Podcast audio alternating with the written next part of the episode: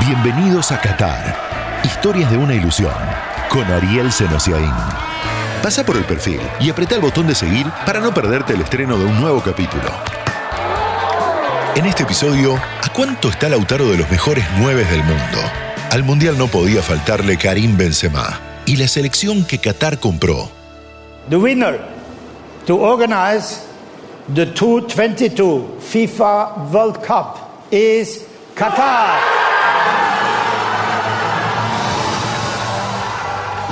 El Mundial de Qatar será histórico. Mientras para nosotros el Mundial se trata de historias. Historias de los nuestros, de los rivales, de los locales. Bienvenidos a un viaje que en realidad es una ilusión. La historia de Lautaro Martínez la presenta IPF, 100 años impulsando lo nuestro. Hola, soy Pupi Zanetti. La verdad que hablar de Lautaro para mí es una felicidad enorme porque cuando lo fuimos a comprar, que apenas tenía 21 años, sabíamos que era un proyecto de jugador no en el inmediato, sino a futuro y el tiempo nos está dando la razón. Fue de menor a mayor todos los años creciendo y hoy es una pieza fundamental. Se sacrifica mucho por sus compañeros, tiene gran movilidad se asocia muy bien con los otros jugadores. Siendo hincha de la selección argentina, hoy es un referente importante para nuestra selección. De cara al Mundial seguramente va a ser un jugador importantísimo. Creo que estamos en presencia de uno de los mejores nueves que han salido en estos últimos años. Un lujo comenzar con Javier Pupi Zanetti, uno de los primeros argentinos que le vio proyección internacional a Lautaro Martínez para el Inter que comanda desde los escritorios. Es el Lautaro que primero reconocía que tenía que adaptarse al fútbol europeo, allí donde la pelota llega más rápida, que luego parecía el complemento de Romelu Lukaku y que más tarde, en la 2021-2022, se transformaba en la referencia del Inter. Así sigue hoy, incluso con la vuelta de Lukaku. Lejos, muy lejos obviamente, de los 17 goles de Erling Haaland en 12 fechas de la Premier para el City, Lautaro lleva 9, más 4 asistencias en 20 partidos de temporada del Inter. En minutos jugados, un gol cada 180, promedio de goleador. Y si el mayor mérito igualmente de Lautaro está en lo que ven los entrenadores, un histórico del puesto, una revelación como técnico, Abel Balbo. Pienso que Lautaro Martínez es un jugador extraordinario, es un joven ya con mucha experiencia, está jugando a alto nivel ya de hace un par de años, ha mejorado mucho su ritmo, la manera de moverse en ataque, es un jugador muy hábil, un jugador muy inteligente, juega para el equipo, que eso es importante. Haaland, Lewandowski, Benzema miran a los otros nueve desde bien arriba.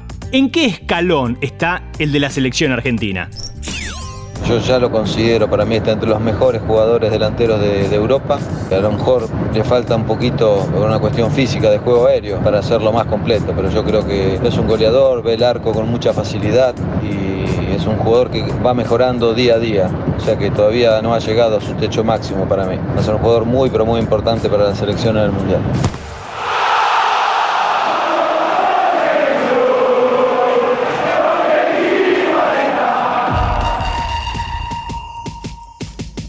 Reciente balón de oro, 9 con pies de 10, sin lugar en su casa por tanta medalla con el Real Madrid, Karim Benzema parece un talento innato.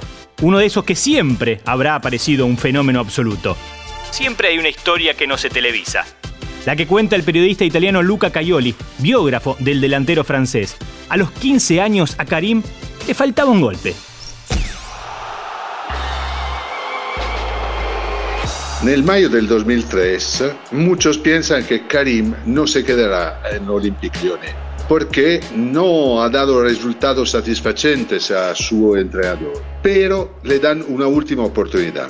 Karim tiene claro que la temporada de sus 16 años será la última oportunidad en el Olympique de Lyon. Gracias a la intervención de su padre, Karim entra en el internado del centro de formación, que empieza a trabajar duro, empieza a entrenarse más duro. Como dice él, entendí que le faltaba poco para llegar a convertirme en profesional. Hizo el clic, parece, porque solo ese año convirtió 39 goles. Pudo haber jugado para la selección de Argelia, el país de su padre. De hecho, en aquella época, todavía sin el concepto de scouting desarrollado, en las selecciones juveniles francesas no lo tenían visto. En el 2004, en la primavera, se disputa el torneo de Montagu, donde han salido Marcel Desailly de Deschamps, gana el campeonato y sobre todo attira la atención de René Girard, el seleccionador del equipo francés sub-16, que casi se enfada con lo del OEL diciendo, ¿cómo? ¿No me habéis presentado este chico? Nada me ha llegado a la oreja de este chico que parece un fenómeno. Al día siguiente de la final en Qatar, Benzema cumplirá 35 años y este recién será su segundo mundial. El último, claro, se lo perdió por el momento más controversial de la vida del crack, la denuncia por chantaje al compañero Matías Balbuena por un video sexual. ¿Cómo la pasó en ese momento? Mal, muy mal. No hay duda. La polémica es dura, muchas veces se calla, pero recordamos una portada de Marca el periódico español de Madrid, donde en una entrevista Karim Benzema, claro, dice, creo que Deschamps se ha hecho influenciar o convencer por el racismo dilagante en Francia. ¿Quién le ayuda a superar esta fase, a regresar al equipo nacional? Es Zinedine Zidane. Su entrenador, su consejero también muchas veces. Zinedine le dice, prepárate, llega a tu máximo nivel, trabaja, trabaja duro y verás que una oportunidad se abrirá se abrió y al mejor equipo del último mundial se le suma el mejor jugador del mundo del último año.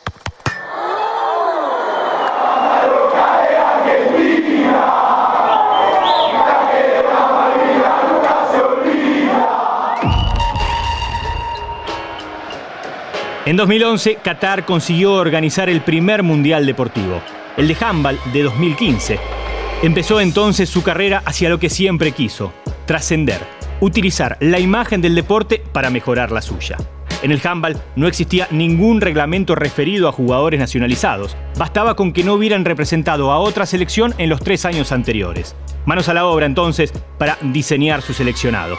Javier Sánchez, periodista del diario español El Mundo, escribió en aquella época, una selección que no es tal. La llaman Qatar. ¿Qué hicieron?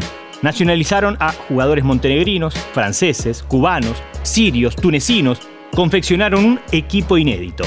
En 2009 y 2011, Qatar no había participado en los mundiales de handball. En 2013 había terminado en vigésimo lugar. En 2015, el suyo, la selección de Qatar, o más bien la del resto del mundo, fue subcampeona.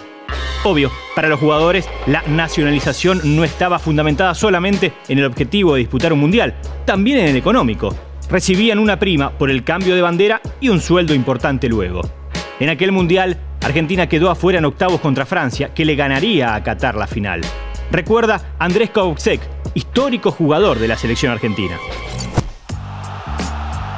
La verdad que fue algo inédito para el handball mundial porque que un país reclutara muchos jugadores para conformar la selección propia no había sucedido nunca en esa magnitud. Sí hay casos en el pasado de jugadores que cambiaron de selección, pero son casos aislados fue algo que sorprendió a todos, primero por la magnitud del mundial, una cosa espectacular, estadios de primer nivel, shows en el entretiempo, el resultado habla por sí solo, porque selección siempre tuvo, pero de esta manera elevó mucho la vara y el nivel, y el mundial del 2015, bueno, fue el resultado de todo esto porque llegó a la final frente a Francia, perdiendo 25-22, y la verdad que fue un torneo magnífico por lo bien que jugaron, por el logro que alcanzaron.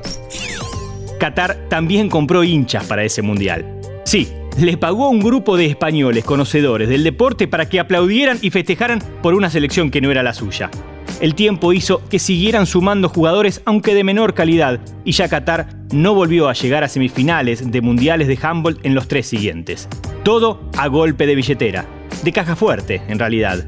En el Mundial de Fútbol no podrán, porque las normativas para nacionalizar son distintas. Tampoco querrán, les basta con mostrar el país. Esta vez la publicidad es suficiente. Los triunfos pueden esperar. El Mundial 2022 estará plagado de historias. Habrá más, habrá próximos capítulos, hasta que la ilusión se apague o se haga realidad. Esto fue Qatar, historias de una ilusión. Todas las semanas, nuevas historias sobre Qatar 2022.